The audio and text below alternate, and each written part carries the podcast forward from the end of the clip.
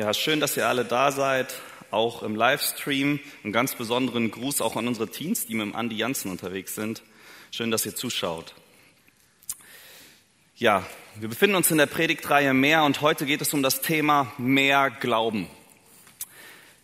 Wir können uns vielleicht was unter dem Begriff vorstellen, wenn wir sagen, wir wollen mehr Bibel lesen, wir wollen mehr beten, aber wie funktioniert mehr Glauben? Also entweder habe ich Glauben an Jesus Christus und an Gott den Vater und so weiter, oder ich habe keinen Glauben.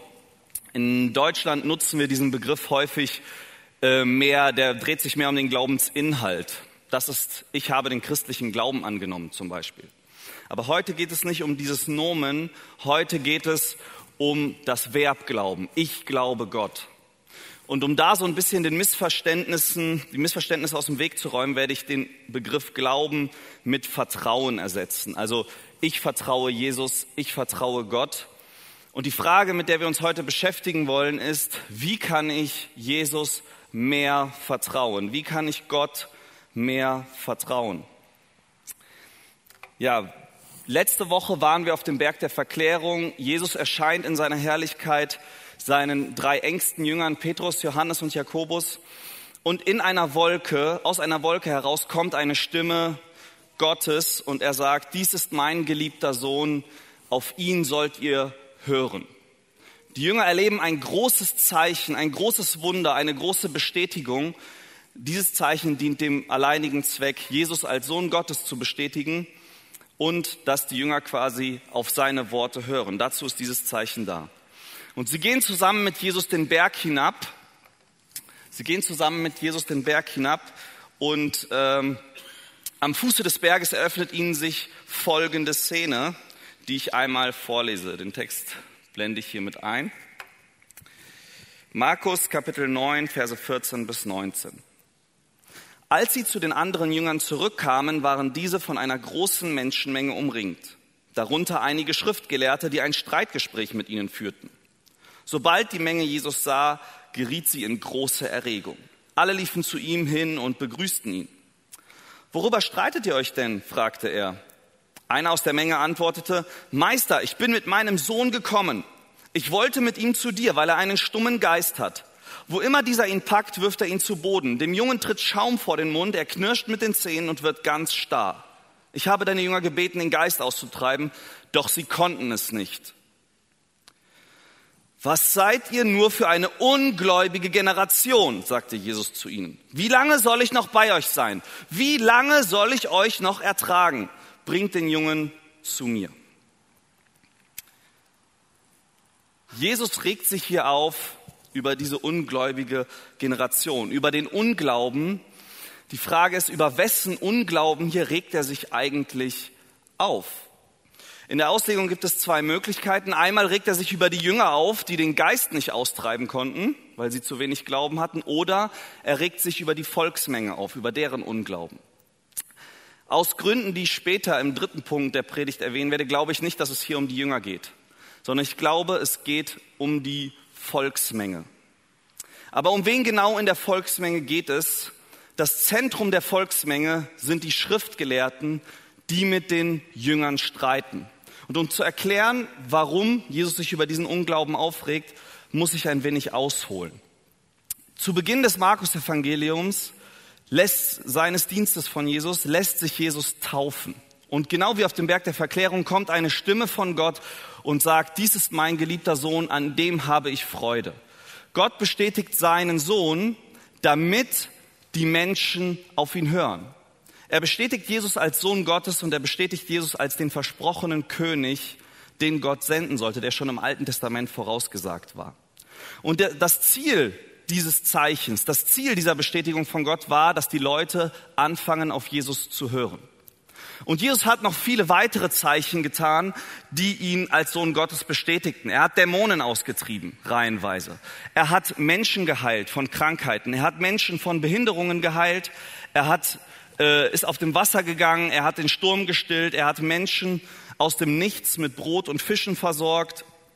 Er hat Wasser zu Wein gemacht. Jesus hat eine Reihe von Zeichen gesetzt, dass er der Sohn Gottes ist und dass er wert ist, dass man auf ihn hört. Doch das Problem ist, dass mit diesen Zeichen ein bisschen anders umgegangen wurde. Denn Jesus begann im Markus-Evangelium Leuten zu verbieten, Dämonen zu verbieten, von seinen Wundern weiterzuerzählen. Denn was passierte? Sobald zu viele Menschen davon erfuhren, kamen Menschenmassen an mit Kranken, mit ihren Lieben, die äh, Krankheiten hatten und so weiter. Und Jesus wurde förmlich überrannt und musste sich nur noch mit der Heilung beschäftigen, so dass er aus manchen Städten rausging, ohne überhaupt den Zweck erfüllt zu haben, zu predigen, ohne ein Wort von Gott weiterzugeben. Die Menschen versteiften sich auf diese Zeichen und nicht darauf, worauf und erfüllten nicht den Zweck, zu dem sie eigentlich da waren. Die Schriftgelehrten, die waren noch ein bisschen anders. Die Schriftgelehrten haben ziemlich schnell erfahren, dass Jesus der Sohn Gottes ist. Nikodemus im Gespräch mit Jesus sagt das ganz klar, dass sie wissen, dass er der versprochene König ist. Die Zeichen sind eindeutig, die im Alten Testament vorausgesagt sind über diesen König. Jesus erfüllt das alles, doch er kritisiert sie. Er kritisiert ihre Form der Auslegung des Alten Testamentes. Er kritisiert ihre frommen Fassaden und dahinter versteckten Sünden und er wird unangenehm.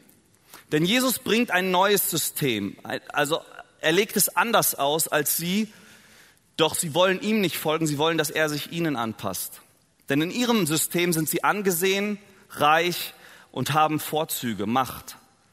Und sie wollen nicht, dass diese Lösung herauskommt, dass er der Messias ist. Und sie beschließen im dritten Kapitel Folgendes. Sie wollen Jesus umbringen.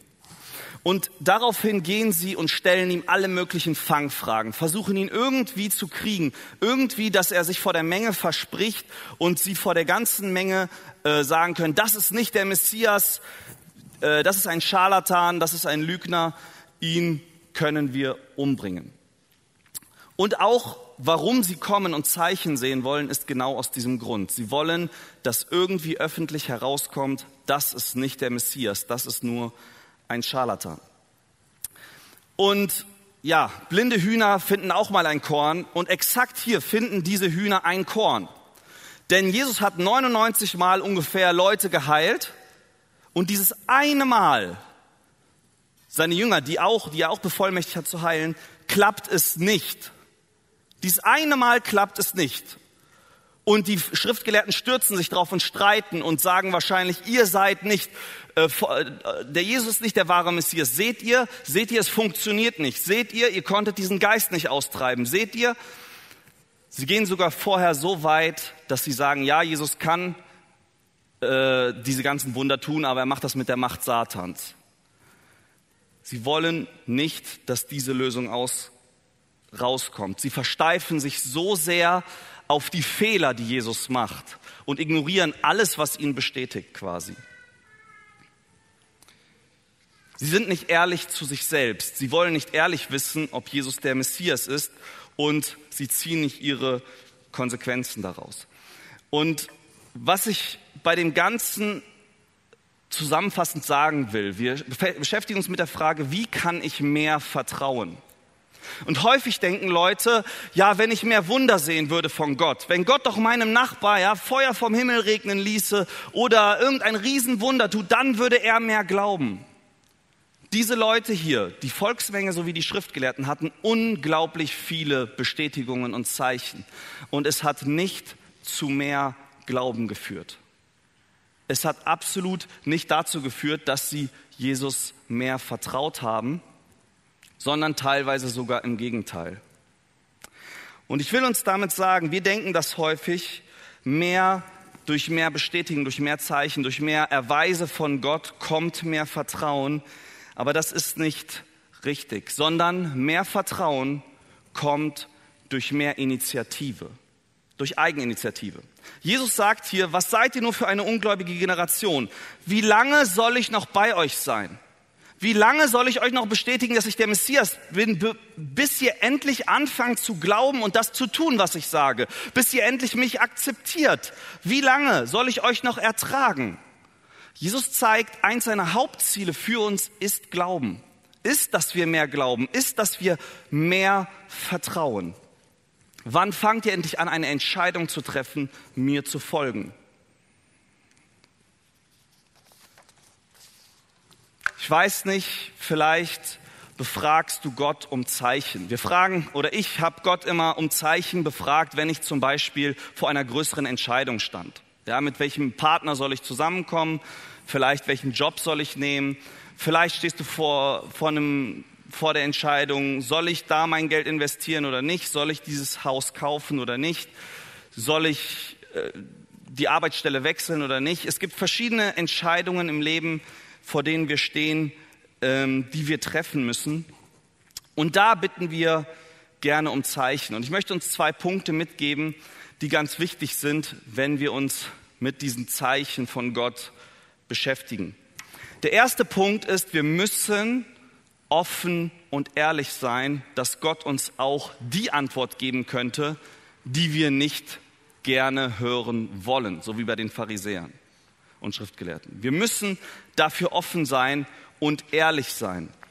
Dazu ein kleines Beispiel. Als ich in meiner Teenagerzeit in meiner Heimatgemeinde war, in der Teenie-Stunde dort, ähm, war ich verschossen in ein Mädchen. Und ich äh, hatte an diesem Tag Geburtstag, an diesem Tag war Teenie-Stunde und ich betete zu Gott und sagte, Gott, wenn es sein soll, dass ich mit diesem Mädel zusammenkommen soll, wenn das meine Frau fürs Leben sein soll, dann bitte ich dich darum, dass die Teenie-Stunde heute für mich zum Geburtstag singt. Also heute Happy Birthday singt. Wenn nicht, dann nicht, ohne dass sie es erfahren. Okay, ich ging zur Teenie-Stunde, war schon so ein bisschen aufgeregt. Wird Gott überhaupt was machen oder nicht? Wird er überhaupt darauf reagieren? Ähm, aber natürlich wollte ich unbedingt, dass rauskommt, dass sie mit mir zusammen äh, für mich bestimmt ist. Und ich begann so ein bisschen zu manipulieren. Mein Freund so ein bisschen zu bearbeiten und der sagte dann irgendwann meinem Teenie-Leiter beim letzten Lied in der Teenie-Stunde, sagte der, ey, der Stefan hat Geburtstag. Der so, Mensch, herzlichen Glückwunsch und so. Der so, ey, wir müssen unbedingt für den gleich singen. Ja, das machen wir gleich nach dem Abschlussgebet. Der Teenie-Leiter ging nach vorne, machte das Abschlussgebet und sagte, so, Teenie-Stunde ist vorbei. Ihr könnt jetzt alle gehen. Alle liefen raus. Ich saß da und dachte, das gibt's doch nicht. Gott hat mir eindeutig gezeigt, du kannst mich nicht veräppeln. Du bist nicht für diese Frau bestimmt. Jetzt im Nachhinein betrachtet bin ich froh, äh, dass ich nicht mit ihr zusammengekommen bin, denn ich habe jetzt die beste Frau der Welt. Aber das war genau das. Ich wollte unbedingt, dass diese Lösung rauskommt und habe versucht, alles dahin zu manipulieren alles darauf hinzudeuten. Wenn wir nur eine bestimmte Lösung haben wollen, könnte es sein, dass wir nur Zeichen in diese Richtung sehen und alles andere ignorieren. Wir müssen da offen und ehrlich sein. Aber das Problem ist, wenn wir Gott dann um Zeichen befragen, wenn wir offen und ehrlich sind, kann das auch in die andere Richtung gehen. Ich kenne Leute, die haben Gott befragt, soll ich diese Entscheidung treffen, ja oder nein? Gib mir ein Zeichen. Und Gott schenkt ein krasses Zeichen eindeutig in diese Richtung. Aber es bleibt ja immer ein Restrisiko. Was ist, wenn ich nicht ehrlich zu mir selbst bin? Was ist, wenn das nicht, doch nicht von Gott war, sondern nur Zufall? Und er bittet Gott um noch ein Zeichen. Es kommt wieder ein krasses Bestätigung in diese Richtung. Und das ging die ganze Zeit so weiter. Die ganze Zeit. Damit möchte ich sagen, wenn wir Gott befragen und er uns auch Dinge bestätigt, es bleibt immer ein Restrisiko. Wir können auch dadurch handlungsunfähig sein, dass wir immer wieder unsicher sind und sagen, Gott, ja, bestätige mir doch nochmal, bestätige mir doch nochmal, bestätige mir nochmal, bestätige mir nochmal. Und darin kann man genauso wenig anfangen zu vertrauen. Irgendwann muss man die Entscheidung treffen und sagen, so, ich gehe diesen Weg oder ich gehe nicht. Und mein Tipp ist, so habe ich das zumindest immer gehandhabt, ich habe mir bei solchen Entscheidungen einfach immer eine Frist gesetzt je nachdem, wie groß die Entscheidung war, wann sie auch fällig war, eine Woche oder was, und habe da Gott befragt. Zeig mir, ob du willst, dass ich diese Arbeitsstelle annehme oder nicht oder was auch immer.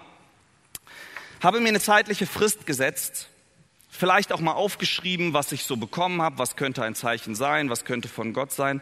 Und am Ende dieser Frist, auch wenn gar nichts passiert ist, eine Entscheidung zu treffen und darauf zu vertrauen, dass Gott mich führt. Manchmal lenkt Gott fahrende Schiffe. Manchmal muss man einfach losgehen. Manchmal sagt Gott nichts dazu und sagt, vertrau darauf, dass ich dich führen werde. Ich werde diese Tür schließen, wenn du äh, nicht da lang gehen sollst. Irgendwann muss es zu dieser Initiative kommen. Irgendwann muss es zu einer Entscheidung kommen zu vertrauen. Denn Vertrauen ist eine Entscheidung. Das sehen wir auch wenn wir uns zum Beispiel damit beschäftigen, vielleicht hast du Gottes Zeichen lange nicht mehr vernommen. Du hast Gott lange nicht mehr gespürt. Du hast lange nichts mehr von Gott, kein Lebenszeichen bekommen. Vielleicht steckst du gerade in einer schweren Krise, im Leid und spürst Gott überhaupt gar nicht. Weißt nicht, wieso er das alles ähm, zulässt überhaupt, wieso er das alles so lange anhält. Er möchte dir mitgeben, was die Psalmschreiber gemacht haben. Die Psalmschreiber, viele Psalmschreiber klagen Gott ihr Leid. Sie sagen, wo bist du? Sie lassen ihre Gefühle raus. Wieso kommst du nicht? Wieso wirkst du nicht? Wieso sehe ich dich nicht? Sagen ihm das alles, lassen ihre ganzen Gefühle raus, aber dann treffen sie eine Entscheidung zu vertrauen. Denn auf einmal am Ende dieser Psalmen kommt Folgendes. Sie sprechen zu sich selbst, meine Seele meine Seele, du wirst Gott noch danken, dass er dein Retter ist. Warte ab, du wirst Gott noch danken. Er ist immer treu gewesen, auch wenn es sich jetzt nicht so anfühlt. Er wird handeln, er wird kommen oder es wird seinen Sinn haben, was auch immer. Vertrau ihm quasi. Es ist eine Entscheidung und irgendwann, egal in welchem Bereich, muss es zu dieser Initiative kommen. Ein Freund von mir, der war im Ausland bei einem Missionar in Südafrika und dort hatten sie öfter mal Knappheit bei ihren Projekten und es stand öfter mal vor dem Aus und sie beteten und immer ein, zwei Tage vorher kam genau der richtige Betrag rein, der, den sie benötigten.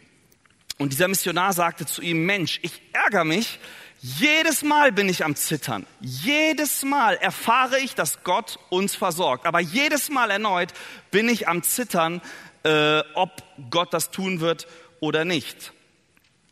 Daran sieht man, egal wie oft man das erlebt, dass Gott Wunder tut, dass Gott bestätigt, es ist eine Entscheidung, dass man beginnt zu vertrauen und in diesem Prozess irgendwann Ruhe dabei empfindet, selbst in stürmischen Situationen. Also wir halten fest, mehr Vertrauen kommt nicht durch mehr Zeichen, sondern durch mehr Initiative. Wir gehen weiter im Text. Man brachte ihn, diesen Jungen, und so wie der Geist Jesus erblickte, riss er den Jungen hin und her, sodass dieser hinfiel und sich mit Schaum vor dem Mund auf dem Boden wälzte. Wie lange geht das schon so mit ihm? fragte Jesus den Vater des Jungen. Von klein auf, antwortete der Mann. Oft hat der Geist ihn sogar ins Feuer oder ins Wasser geworfen, um ihn umzubringen. Doch wenn es dir möglich ist, etwas zu tun, dann hab Erbarmen mit uns und hilf uns.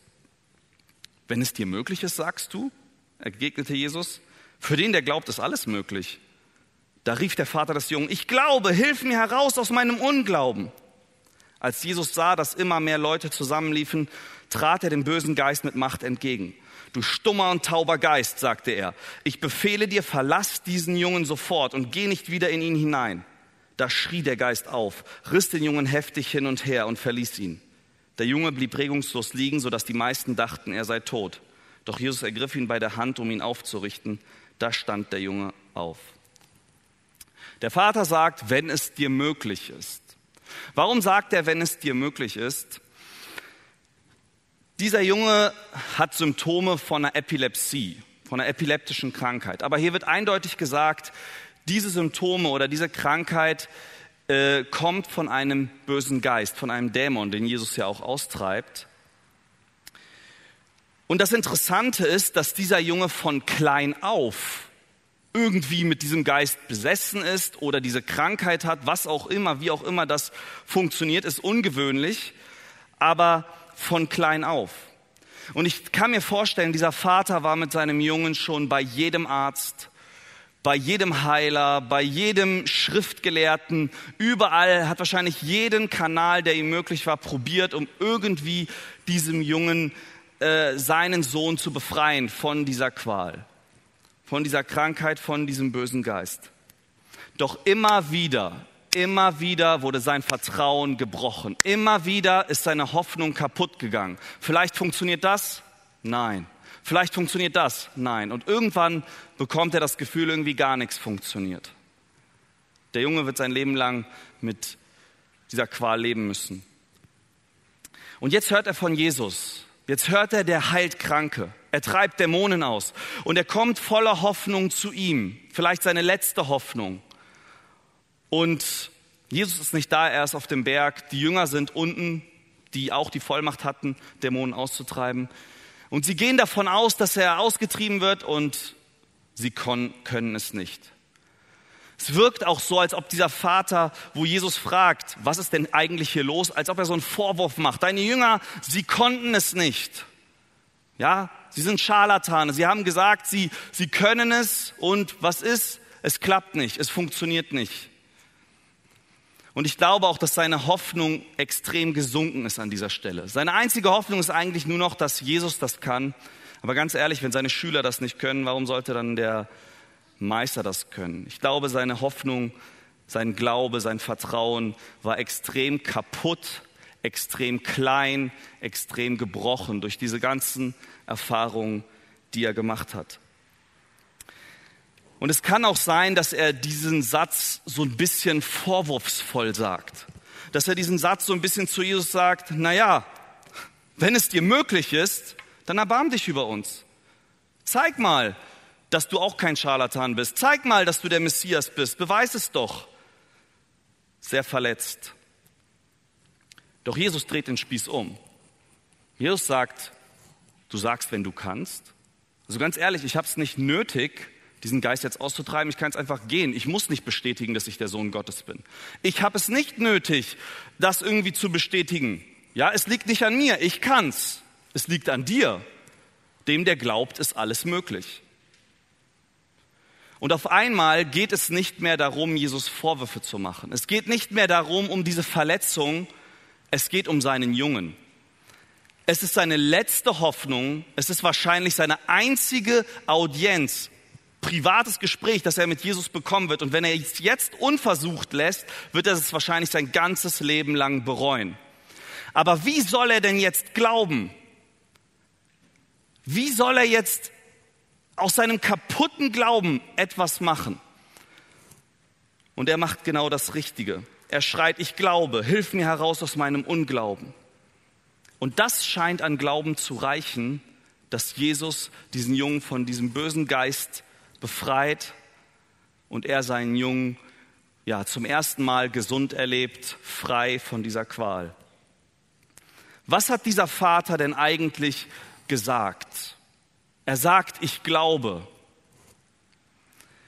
Ich habe dabei so dieses Bild im Kopf, wo, die, wo Jesus vor dieser Menschenmenge steht und äh, es kommt ein Junge zu Jesus und bringt fünf Brote und zwei Fische.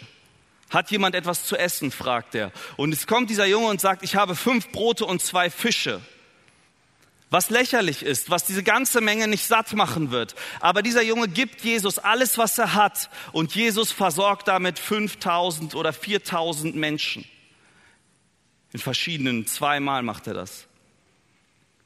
Es ist dieses Bild von der Witwe, die ihre zehn Pfennig in diese Spendenbox schmeißt und Jesus sagt, sie hat mehr gegeben als alle anderen. Sie hat einfach alles gegeben, was sie hat.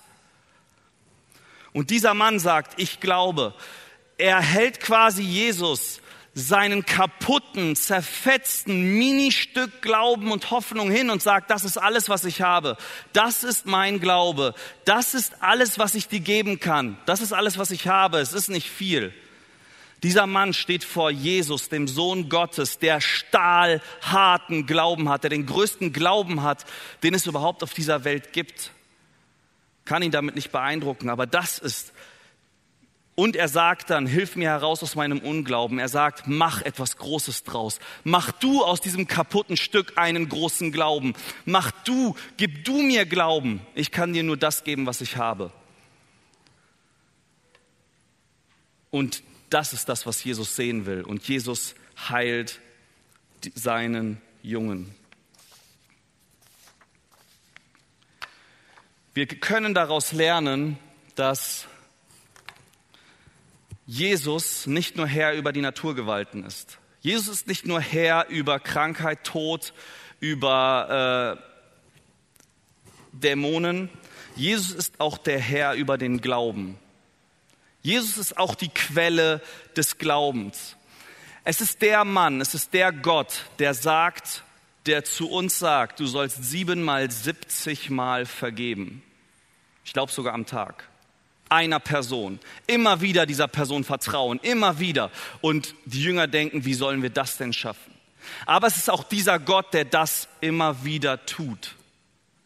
Er setzt sein Vertrauen immer wieder in mich, obwohl ich ihn so häufig enttäusche, glaubt er immer wieder an mich, bis sich das Potenzial in, mich, in mir entfaltet.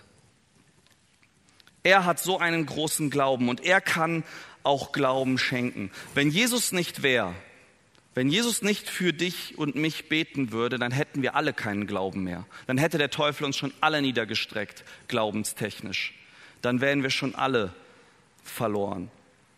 Es ist Jesus, der Glauben schenken kann. Und ich möchte dich ermutigen, vielleicht geht es dir wie dem Vater des Jungen. Vielleicht hast du absolut ein kaputtes Vertrauen in dich selbst. Vielleicht durch die Erziehung, was du von Kindheit an erlebt hast. Vielleicht hast du kein Vertrauen in dich selbst, weil du oft versagt hast, Dinge nicht geschafft hast und du traust dich nicht mehr irgendwas anzugehen, weil alles, was in deiner Hand ist, geht kaputt. Alles ist dir zu viel. Du hast kein Vertrauen in dich selbst, du hast kein Selbstvertrauen. Dann möchte ich dir sagen, Jesus kann dir Vertrauen in dich selbst schenken.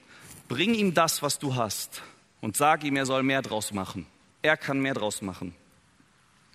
Vielleicht hast du kein Vertrauen mehr in andere Menschen. Vielleicht wurdest du hart enttäuscht, hart belogen, extrem betrogen und du, du lässt keinen mehr nah an dich ran, weil Menschen dir einfach nur immer wehgetan haben. Und du kannst keine richtigen Beziehungen mehr führen, weil du kein Vertrauen mehr in andere Menschen fassen kannst, dann möchte ich dir auch sagen, du kannst zu Gott kommen, ihm das Vertrauen, was du hast, das kaputte Vertrauen geben und ihn bitten, dass er mehr draus macht. Und vielleicht hast du kein Vertrauen mehr in Gott. Es ist enttäuscht, es ist kaputt, weil du lange ihn nicht mehr erlebt hast, weil du im Leid steckst, weswegen auch immer. Du glaubst nicht mehr, dass er existiert. Du glaubst nicht, dass er Macht hat, etwas zu tun, oder du glaubst nicht, dass er dich liebt. Dann kannst du ihm auch das bringen, und ihm sagen, das ist mein Glaube, mach mehr daraus. Schlussfolgern, wie kann ich mehr vertrauen? Durch die Quelle des Vertrauens, durch Gott. Und wir kommen zum Schluss, zu den letzten zwei Versen.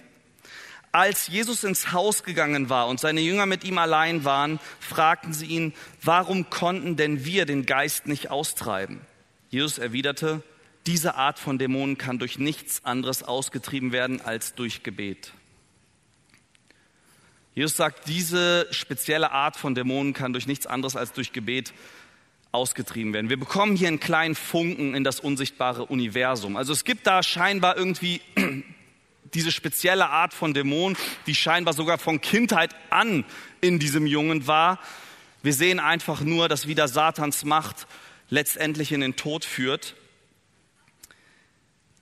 Aber die Frage ist, warum konnten die Jünger diesen Geist nicht austreiben? Ist es, weil sie zu wenig Glauben hatten? Jesus sagt das nicht. Jesus sagt nicht, ihr hattet zu wenig Glauben. Er sagt, diese Art kann nur durch Gebet ausgetrieben werden. Das Interessante ist, dass Jesus ihn austreiben konnte. Jesus konnte ihn austreiben, er hatte die Macht darüber und vorher hat er seine Jünger bevollmächtigt, Kranke zu heilen, Dämonen auszutreiben. Er hat ihnen diese Macht gegeben, diese Bevollmächtigung und über diese Art von Dämonen hat er sie ihnen nicht gegeben. Die Frage ist, warum? Dazu ein kleines Beispiel. Ähm, als ich noch im Fitnessstudio war, weiß sieht jetzt nicht so aus, aber als ich noch im Fitnessstudio war, da äh, hatte ich äh, so eine Karte, um mit so einem Kartenlesegerät da reinzukommen. Also ich habe das äh, die Karte durchgezogen und dann lo lockte diese Barriere aus und ich konnte durchgehen. So und ich ging mal eines Tages wieder ins Fitnessstudio, zog es durch und es blieb geschlossen. Es leuchtete rot. Hä, es müsste eigentlich grün leuchten. Ich zog es nochmal durch die Karte, leuchtete wieder rot. Und irgendwann begann ich zu klingeln und jemand von dem Fitnessstudio zu holen. Und dann kam einer vom Fitnessstudio und sagte, ich so, meine Karte funktioniert irgendwie nicht. Und er ging an den Computer und sagte, ah ja, ich hatte mir eine Erinnerung für dich aufgeschrieben. Ich hatte noch eine Info für dich, da und da, deine Mitgliedschaft läuft bald aus oder das und das. Er hatte es absichtlich gemacht, dass ich nicht reinkomme, damit ich dort stehen bleibe und er mir etwas sagen kann, etwas weitergeben kann. Dafür war das da und dann hat er mich durchgelassen. Einfach nur, damit er mich antrifft quasi. Und hier ist es so ähnlich, glaube ich. Jesus lässt diese Jünger hier diesen Dämon nicht austreiben. Sie kommen an ihre Grenzen. Sie kommen auf einmal so ein Lock, es funktioniert auf einmal nicht. Warum? Warum funktioniert es nicht? Und Jesus sagt, diese Art kann nur durch Gebet ausgetrieben werden. Warum nur durch Gebet? Was ist Gebet eigentlich? Ich rede mit Gott, ich bitte Gott und weiß nicht, ob er es erfüllt, wie er es erfüllt und wann er es erfüllt. Ich bin komplett abhängig von Gott.